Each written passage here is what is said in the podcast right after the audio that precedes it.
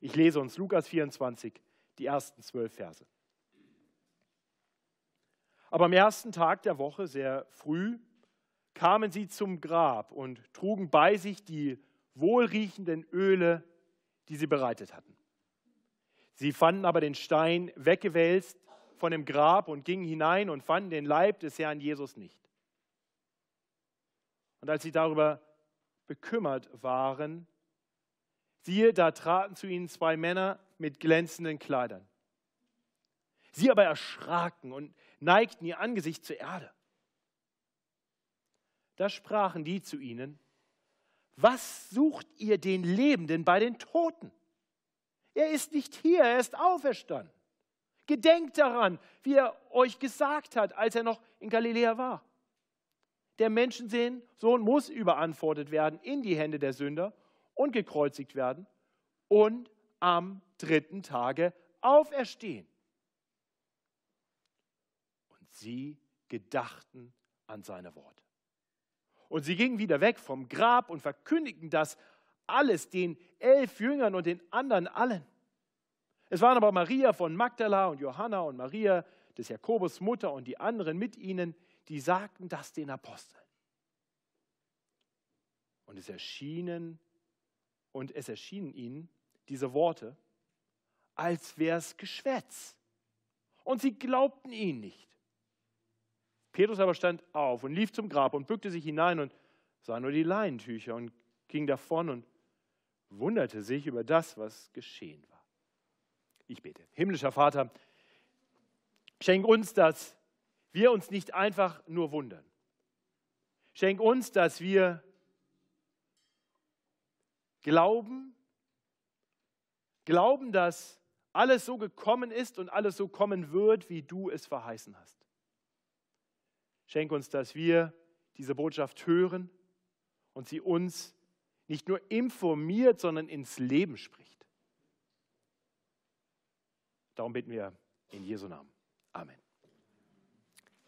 Wir wollen diesen Predigtext in drei Abschnitten betrachten und Sie haben im Gottesdienstblatt, das Sie wahrscheinlich mit dem Liederbuch bekommen haben, in der Mitte zwei verschiedene Outlines. Sie müssen also auf die, auf die linke Seite schauen auf der rechten sehen Sie schon eine Struktur für die Predigt, die es heute Abend um 19 Uhr geben wird. Herzliche Einladung, heute Abend nochmal zu kommen. Da gibt es eine andere Predigt.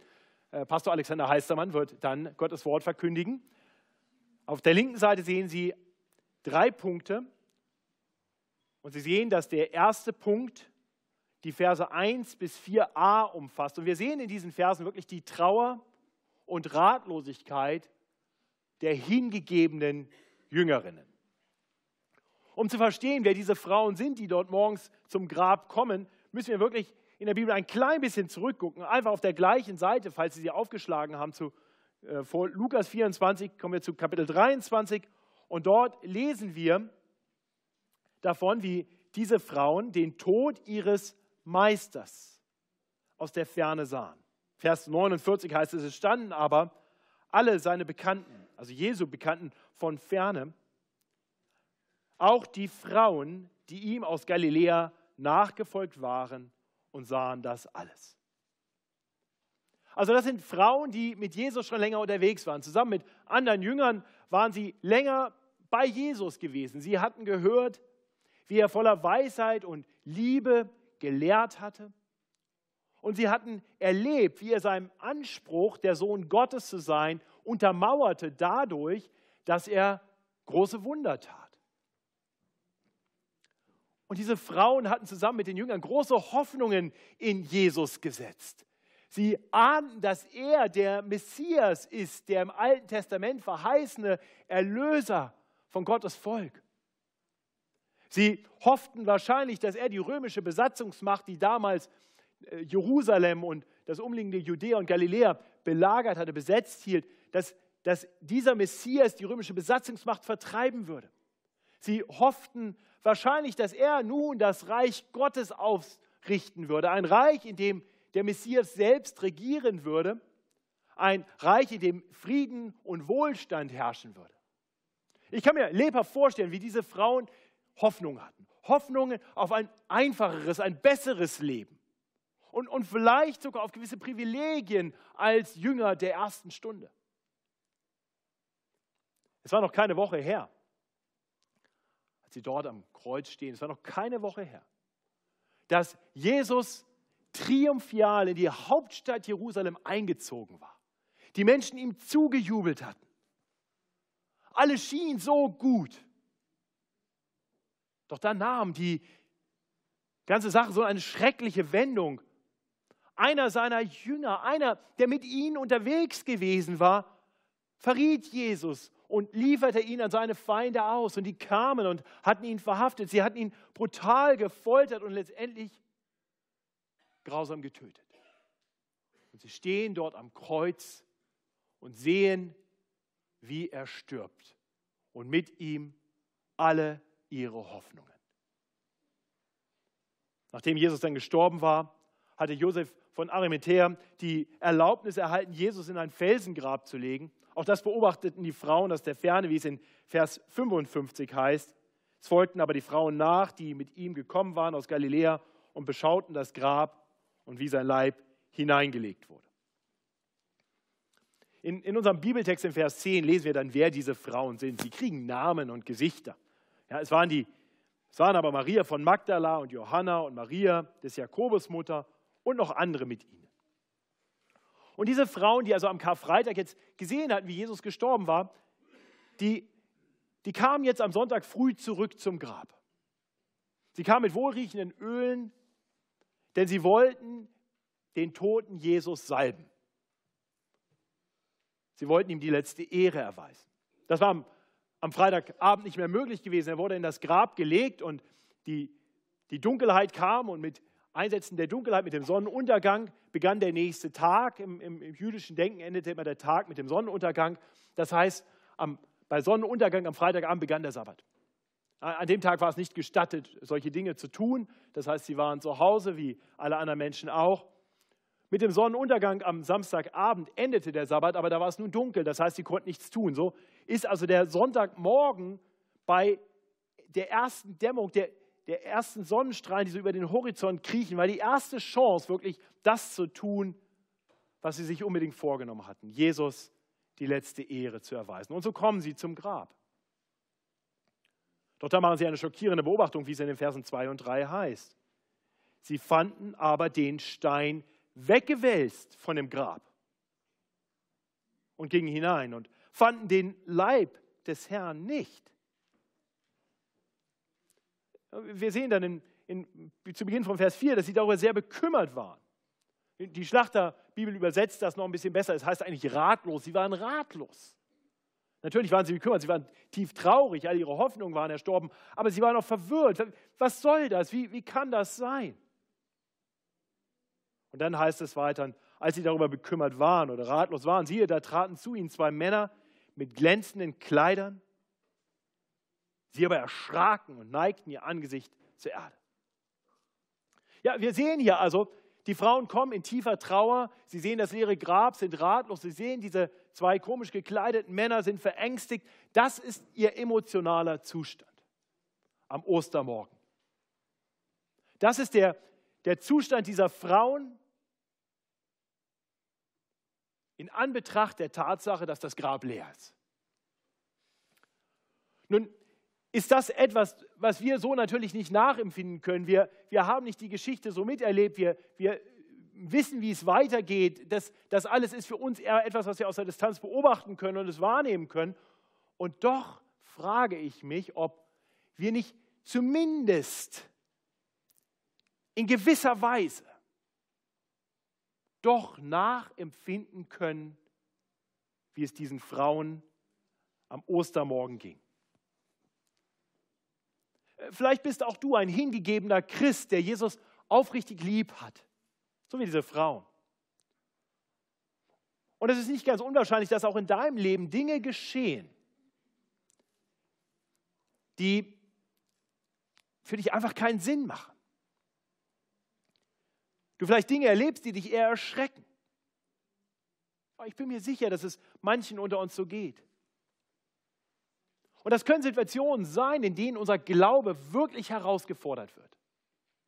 Und unser, unser Glaube daran, dass, dass Gott wirklich der allmächtige Herr ist, der, der Herr ist, der uns liebt, der es gut mit uns meint. Wenn es doch so ist, wenn er der Allmächtige ist, wenn er wirklich einen guten Plan hat, warum, warum so viel Leid? Warum Hoffnungen, die sich in Luft auflösen? Vielleicht, vielleicht kannst du doch so ein klein bisschen nachempfinden, wie es den Frauen gegangen sein muss.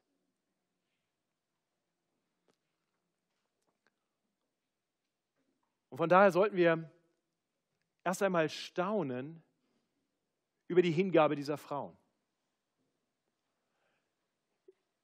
Es ist traurige Realität, dass sich immer wieder Menschen, die erleben, wie sich ihre Hoffnungen in Luft auflösen, die Leid erleben, das sie nicht erklären können, sich von, von Gott abwenden. Dass ihr, ihr Glaube zerbricht und sie und sie von Zweifeln durchdrungen letztendlich sagen, dass mit Gott war ein schöner Gedanke und seine Lehren sind vielleicht auch ganz hilfreich. Aber ich glaube nicht mehr so wirklich an den Allmächtigen, der mich liebt und der alles im Griff hat und zu einem guten Ende führen wird. Nun, die, die Frauen wenden sich nicht ab. Nein, sie, sie wollen Jesus weiter ihre Liebe erweisen, selbst dem Gestorbenen. Und das war nicht ganz ohne, wohlgemerkt. Sie, sie wollen jetzt dem die letzte Ehre erweisen, der, der gerade am, am Donnerstagabend, am Freitagmorgen von einem Mob nicht nur verhaftet und gefoltert worden war, sondern, sondern ein ganzer Mob, der die Wahl hatte zwischen einem wirklich schlimmen Verbrecher, dem du lieber nicht begegnen wolltest, und Jesus und doch wählten, dass man lieber den schlimmen Verbrecher freilassen sollte und Jesus kreuzigen sollte. So sehr haben sie ihn gehasst. Und einem so verhassten Menschen dort in dieser Stadt oder vor den Toren dieser Stadt die letzte Ehre zu erweisen, war wahrscheinlich nicht nur unpopulär, sondern wohl auch gefährlich. Ich hoffe, das fordert uns heraus, diese mutige Hingabe, diese Liebe der Frauen als etwas zu sehen, das uns ein Vorbild sein darf. Doch nun sehen wir diese Frauen am leeren Grab und in ihrer Trauer mischt sich im Anbetracht des leeren Grabes Ratlosigkeit. Und als dann diese zwei Männer auftauchen in ihren glänzenden Kleidern, sind sie auch noch verängstigt. Und das bringt uns wirklich zum zweiten Punkt, hier zum zweiten Abschnitt in unserem Predigtext, wo wir sehen, dass diese hingegebenen Jüngeren am leeren Grab ermahnt und belehrt werden. Ja, wir haben gerade gesehen, wie die zwei Männer auftauchen und die, die Frauen verängstigt sind. Und wir wissen, diese zwei Männer aus Vers 23 wird das deutlich im Fortgang des Berichts, dass die Frauen früher oder später dann verstanden haben, dass das zwei Engel waren. Und diese zwei Männer, diese zwei Engel, stellen den Frauen eine Frage. Und das ist keine neutrale Frage, keine Frage, die sagt, das würde mich jetzt mal so interessieren, könnte ja so oder so sein.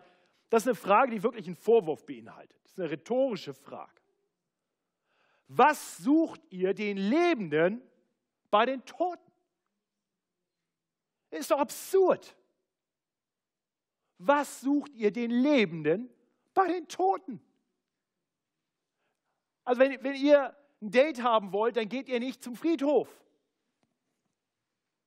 Der ist nicht hier. Natürlich nicht. Er ist auferstanden. Ja, ich hoffe, wir, wir verstehen, das, das ist eine Frage, die wirklich einen Vorwurf und dann eine Belehrung beinhaltet. Die, diese zwei Engel sagen den Frauen, ihr müsstet das doch eigentlich wissen. Ihr müsstet doch wissen, dass Jesus lebt. Äh, denkt ihr etwa, dass, dass Jesus jetzt hier einfach im Grab rumsitzt und da irgendwie Frühstück vorbereitet hat? Was denkt ihr euch? Wollt ihr einen lebendigen einbalsamieren? Mädels, was ist mit euch los? Denkt doch mal nach. Ja, und dann, und dann wird deutlich, dass diese, dass diese Engel mit ihrem Vorwurf wirklich recht haben. Die Frauen fangen an, das zu ahnen wohl. Denn die Engel fahren fort und erinnern die Frauen an das, was sie wirklich wissen sollten. Gedenkt daran, wie er, Jesus, euch gesagt hat, als er noch in Galiläa war. Der Menschensohn muss überantwortet werden in die Hände der Sünder und gekreuzigt werden und am dritten Tage auferstehen. Ja, das ist das, was die, die Frauen hier ermahnend, den, äh, die, die, die, die zwei Engel den Frauen in ermahnender Weise sagen. Denkt nach, denkt darüber nach, was er euch gesagt hat. Eure Ratlosigkeit, eure Betrübnis hat hier keinen Platz. Jesus hatte das doch immer wieder angekündigt. Immer wieder hatte er gesagt, dass er gekommen war, um sein Leben zu geben. Er hatte immer wieder gesagt, ich muss sterben. Ich muss sterben und ich werde auferstehen. In Lukas 9 haben wir so einen Bericht. Wir haben vor einigen Monaten diesen Text betrachtet in einer Predigt äh, in der, in der Weihnachtszeit oder kurz nach Weihnachten, wo Jesus die Jünger gelehrt hatte, dass der Menschensohn, Kapitel 9, Lukas 9, Vers 22, der Menschensohn, damit meint er sich selbst, muss viel leiden und verworfen werden von den Ältesten und Hohepriestern und Schriftgelehrten und getötet werden und am dritten Tage auferstehen. Das hatten die Frauen noch nicht verstanden. Das hatten die aus dem Blick verloren. Das haben sie nicht bedacht. Das, das hat er ihnen zwar gesagt, aber vielleicht hat es für sie einfach keinen Sinn gemacht. Und wie das manchmal so ist, wenn wir was hören, was keinen richtigen Sinn für uns macht, das geht durchs eine Ohr rein und durchs andere wieder raus und ich weiß jetzt auch nicht, was er da gemeint hat. Vergiss es weiter. Und hat gesagt, nee, nee, nicht vergessen, bedenken, bedenken, ihr habt jetzt hier Karfreitag getrauert und am Samstag getrauert und ihr habt jetzt am Sonntagmorgen trotz des leeren Grabes immer noch Betrübnis. Und denkt bitte nach. Ihr dachtet, dass mit Jesu Tod alle eure Hoffnungen dahin werden. Nur weil ihr einfach nicht bedacht habt, was Jesus euch doch immer wieder gesagt hatte. Er war gekommen, um zu sterben. Und dann wieder aufzuerstehen. Sein Tod war kein Unfall. Es entsprach doch genau dem guten Plan, in den Jesus euch immer wieder hatte hineinblicken lassen. Den guten Plan, den er mit Gott dem Vater vor Grundlegung der Welt gemacht hatte. Jesus musste sterben, damit alle, die, die ihm nachfolgen, nicht sterben müssen, nicht den ewigen Tod sterben müssen. Die Frauen hatten gehofft, Jesus würde weiterleben. Er würde sein Reich aufrichten. Aber stellt euch mal vor, Jesus hätte das getan, was die größte Hoffnung seiner Jünger und Jüngerinnen war. Stellt euch mal vor, was dann gewesen wäre. Stellt euch vor, Jesus hätte die römische Besatzungsmacht vertrieben. Stellt euch vor, er hätte in Jerusalem ein neues Israel aufgebaut, eine Herrschaft angetreten, eine neue Blütezeit eingeläutet. Stellt euch das mal vor. Stellt euch vor, die Frauen hätten wahrscheinlich ein besseres Leben gehabt, keine Verfolgung mehr gehabt, Frieden gehabt, hätten keine feindliche Besatzungsmacht mehr fürchten müssen, sie hätten vielleicht besondere Privilegien gehabt. Das wäre alles sicherlich nicht schlecht gewesen, aber das war das Maximalmaß an Hoffnung, was sie für ihr Leben hatten. Und dann? Und dann passiert das, was im, jeden, im Leben eines jeden passiert. Dann kommt der Tod. Und dann? Und dann werden alle erscheinen müssen vor dem Richterstuhl Gottes.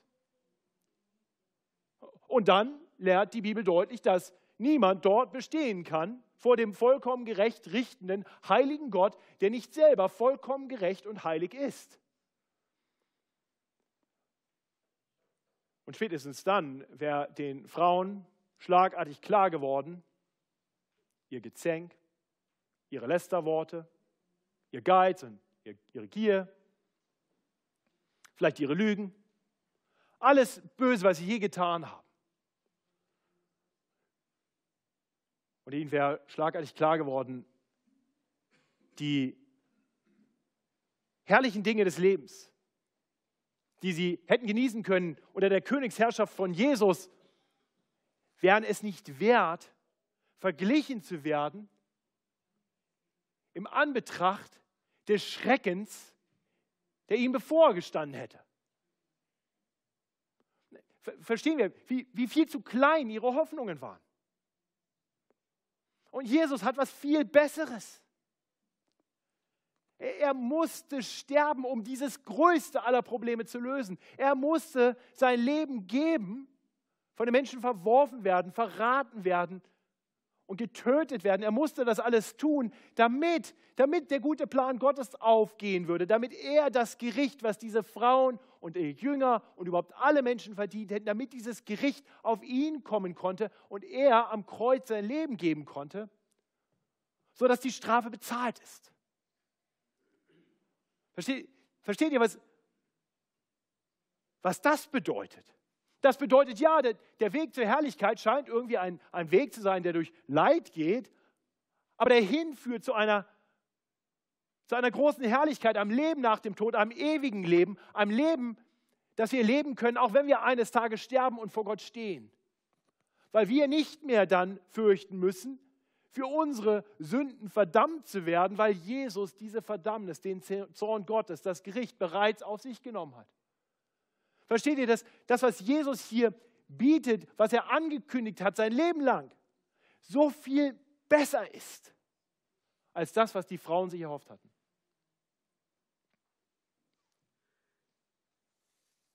Verstehst du, dass das, was Jesus dir anbietet, so viel besser ist, wie das, worauf wir so leicht all unsere Hoffnungen setzen. Die, die Dinge, auf die wir im Leben hoffen, die werden so oft nicht Realität. Das haben wir gerade vorhin bedacht, wie oft wir erleben müssen, dass die Dinge, auf die wir hoffen, auf die wir so vertrauen, zerplatzen wie eine Seifenblase. Und selbst wenn sie wahr werden, wie lange haben wir denn was davon? Oft ist das, was für einen Moment so erstrebenswert aussieht, wenn wir es erreicht haben, auf einmal eigentlich gar nichts mehr, was uns wirklich befriedigen kann. Und, und nichts, wofür wir hier unser Leben auf Erden so oft investieren, hat wirklich Bestand, oder? Sei es die Ehe, die wir so anstreben, oder der Job, den wir so anstreben, oder den Reichtum, den wir so anstreben. All das wird nicht bestehen für alle Ewigkeit. Es ist zerplatzt. Ich habe vorhin für die Witwen hier in der Gemeinde gebetet. Die haben das schmerzhaft erfahren. Und sie können dankbar zurückschauen, in den meisten Fällen, auf eine, eine gute, erfüllte Ehe. Aber irgendwann kommt ein Punkt, wo, wo das, wofür man gelebt hat, nicht mehr ist. Der tolle Job, den man angestrebt hat und vielleicht bekommen hat, spätestens mit der Rente bleiben nur noch ein paar schöne Geschichten darüber, wie es mal war. Von denen dann bald alle um dich herum genervt sind. Habe ich schon zehnmal gehört. All der Reichtum nützt dir gar nichts mehr, wenn du im Sarg liegst. Und wenn er auch noch so marmorbeschlagen sein möge. Das sind die Hoffnungen, für die wir so oft leben. Und, und ich hoffe, ich hoffe, dass wir sehen, das, was die Frauen verstehen mussten, müssen wir eigentlich auch immer wieder verstehen. Es gibt etwas Besseres, für das es sich mehr zu leben lohnt. Etwas, das uns bereit machen sollte, auch Leid zu durchleben. Die Frauen durften das verstehen. Davon lesen wir im dritten Abschnitt. Wir sehen, wie wie ihre Ratlosigkeit, wie ihre Trauer Raum gibt einer neuen Zuversicht und einem frohen Zeugnis. So heißt es in Vers 8. Und sie gedachten an seine Worte. Dieser kurze Satz. Und sie gedachten an seine Worte. Verändert alles. Auf einmal nicht mehr in meinem eigenen Denken, wo ich mir selber immer predige und sage, oh, das ist alles so schlimm und mein Leben und oh, und diese Hoffnung und was ist eigentlich los und hat Gott mich vergessen und sie gedachten an seine Worte. Und sie gingen wieder weg vom Grab und verkündigten das alles den Elfen und den anderen allen. Ja, auf einmal waren sie erfüllt von einer neuen Zuversicht. Und jetzt wollen diese Frauen auch, auch den anderen Jüngern diese frohe Osterbotschaft kundtun. Weil, weil sie wissen, die sitzen da irgendwo und sind auch noch ganz betrübt und denken auch, all ihre Hoffnungen wären in Schutt und Asche. Und die Frauen sagen, Mensch, wir müssen ihnen das sagen. Damit auch sie diese Freude haben, die wir jetzt haben, damit auch sie denken an das, was Jesus uns doch verheißen hat. Das macht doch alles auf einmal Sinn. Und so gehen sie hin, wahrscheinlich voller Erwartung, jetzt gibt es eine Osterparty. Ja, dann werden uns diese Frauen nochmal vorgestellt und dann heißt es in Vers 11,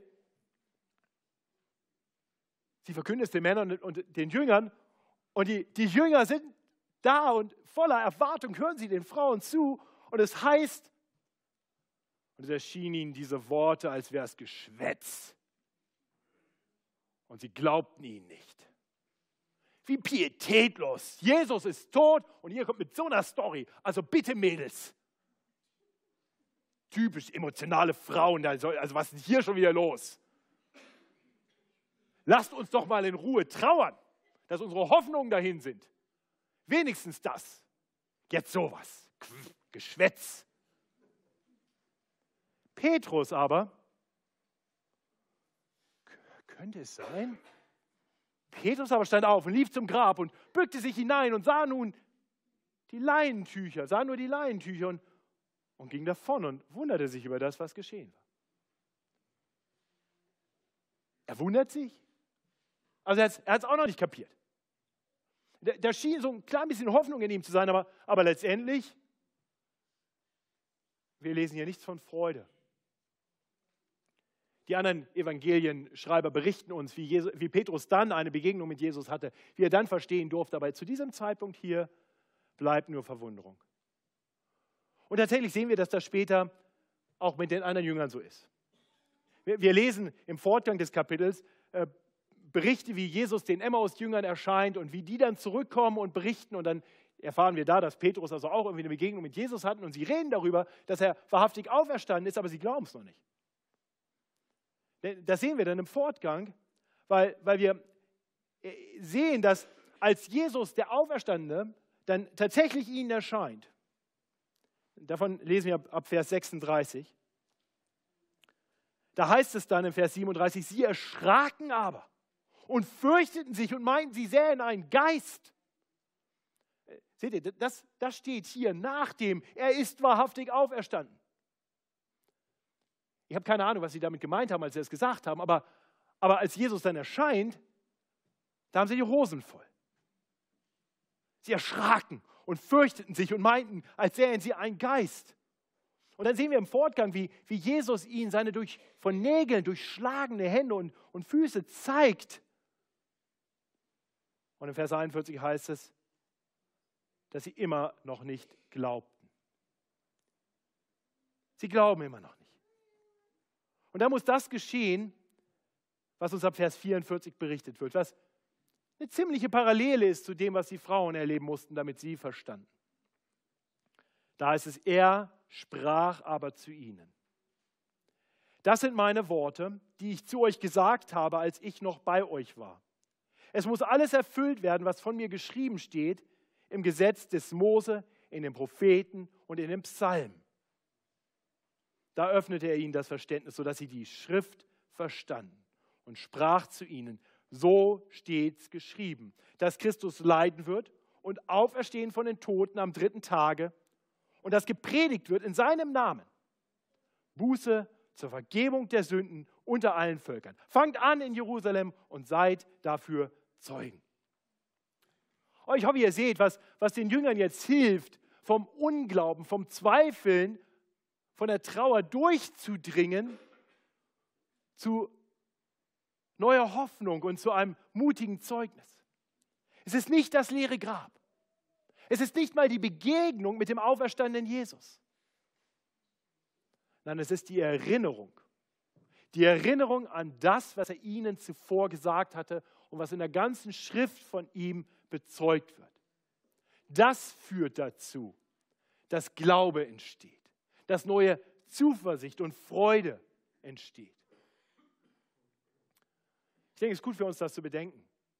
Wenn wir von diesem Gottesdienst ausgehen, wenn du nachher in der U-Bahn auf dem Weg nach Hause den Menschen zurufst, der Herr ist auferstanden, und vielleicht ein anderer Christ irgendwo in der U-Bahn antwortet, er ist wahrhaftig auferstanden. Ich kann dir versprechen, keiner von denen, die dazwischen sitzen, wenn sie nicht gerade auch vom Gottesdienst kommen, werden sagen, ach so, ja, dann bekehre ich mich. Da kannst du sagen, was du willst. Die werden sagen, oh, diese Christen schon wieder, die haben es echt nicht gecheckt. Also sorry. Überzeugen wird, wird diese Botschaft allein die Zweifler und Ungläubigen nicht. Und weil ich davon ausgehe, dass vielleicht doch auch einige unter uns heute sind, die, die an die Auferstehung noch nicht wirklich glauben. Vielleicht keine 45 Prozent, wie im Durchschnitt aller freikirchlichen Christen in Deutschland, aber vielleicht doch einige. Und wie gesagt, ich habe viel Verständnis dafür, denn es ist schwer zu glauben. Und ich habe keine Erwartung, dass du jetzt sagst, naja, wenn die jetzt alle die ganze Zeit Auferstehungslieder singen, dann glaube ich das jetzt auch gebe mich da keine Illusionen hin. Ich verstehe, dass du wahrscheinlich die gleichen Zweifel wieder mit nach Hause nimmst, mit denen du gekommen bist. Es sei denn, es sei denn, dass du der Sache wirklich auf den Grund gehst. Und dazu möchte ich dich einladen. Ich möchte dich einladen, zu prüfen, ob die Ostergeschichte wirklich nur der verzweifelte Versuch von ein paar durchgetretenen Menschen ist, das traurige Scheitern von Jesus auf einmal mit einem Happy End zu versehen.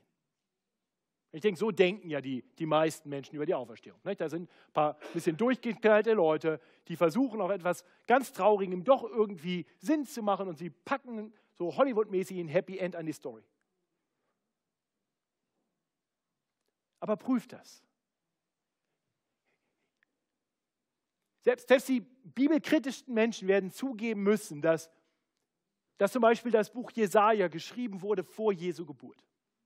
Selbst die größten Kritiker der Bibel, selbst die zynischsten Kritiker, die, die gute Belege verwerfen, werden zugeben müssen, dass die Psalmen, wie zum Beispiel der Psalm, den ich vor der Predigt in der Schriftlesung zitiert habe, alle voraussagen, dass der Heilige Gottes den Tod überwinden wird. Dass er ewiges Leben bringen wird, dass er stellvertretend für Sünder sterben wird und nach Leid und Tod ewig leben wird. Lies Jesaja 53 bis zum Ende. Oder, oder lies die Evangelienberichte und, und höre, was Jesus ankündigt. Immer und immer wieder. Ja, die Auferstehung entspricht nicht unseren Erfahrungen. Sie ist ein Wunder. Und Wunder haben das an sich, dass sie eben nicht unseren Erfahrungen entsprechen, dass sie nicht den Naturgesetzen, nicht den Dingen, die wir normalerweise sehen und verstehen, entsprechen. Aber dieses Wunder wurde angekündigt. Immer und immer wieder.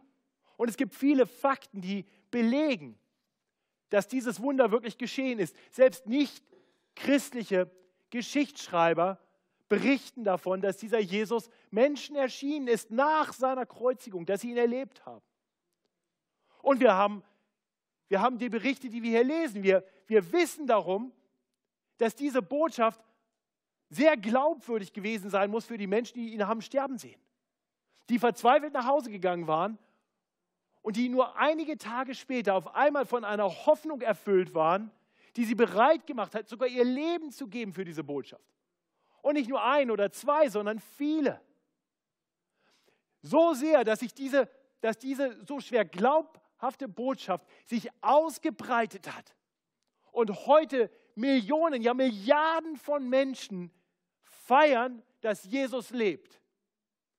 Also entweder sind zwei Milliarden Menschen und die ganze Menschheitsgeschichte völlig verblendet, oder vielleicht ist das, was angekündigt wurde, tatsächlich wahr geworden. Geh dem auf den Grund. Und ich bete, dass du erkennen kannst, dass der Herr lebt und alles in seiner Hand hält und alles gut ausführen wird. Und das möchte ich schließlich auch uns Christen mit auf den Weg geben. So wie die Frauen hängen auch wir oft an falschen Hoffnungen fest und werden traurig und verzweifelt, wenn Dinge nicht so kommen, wie wir sie uns erhofft haben. Und ich hoffe, dass wir heute früh neu gestärkt werden im Vertrauen darauf, Gott hat alles im Griff. Ja, er lässt Leid zu. Er lässt uns schwere Dinge erleben. So wie er seinen eigenen Sohn hat leiden und sterben lassen. Aber er hat alles im Griff. Und denen, die auf ihn vertrauen, wird alles letztendlich zum Besten dienen. Das ist die Verheißung, die er uns gibt in seinem Wort. Bedenkt, was uns die Schrift verheißt. Lasst uns korrigieren durch die Schrift. Wir brauchen immer wieder diese Korrektur, die uns, die uns dann zuspricht. Der Herr hat nie gesagt, der Weg wird leicht. Der hat nie gesagt, ich kriege alles, was ich mir wünsche. Der hat nie gesagt, dass die, die ihm folgen, Goldstaub erleben werden. Nein, er hat gesagt, allen, die mir nachfolgen wollen, werden Verfolgung erleiden, werden Schicksalsschläge erleiden. Sie werden erleben, dass das Leben nicht immer nur leicht, süß und Honig ist. Aber er hat auch gesagt, dass dieser Zeitleiden nicht ins Gewicht fallen gegenüber der Herrlichkeit, die an uns offenbart werden soll. Gedenkt daran. Denn das gibt Hoffnung. Eine Hoffnung über das Hier und Jetzt hinaus. Eine Hoffnung auf etwas, das viel besser ist als alles andere, auf das wir hier jemals hoffen können. Und dann lasst uns Menschen diese Hoffnung verkünden. Denn der Herr ist wahrhaftig auferstanden. Amen. Wir hören, dass der Chor uns diese Botschaft auch nochmal verkündigt.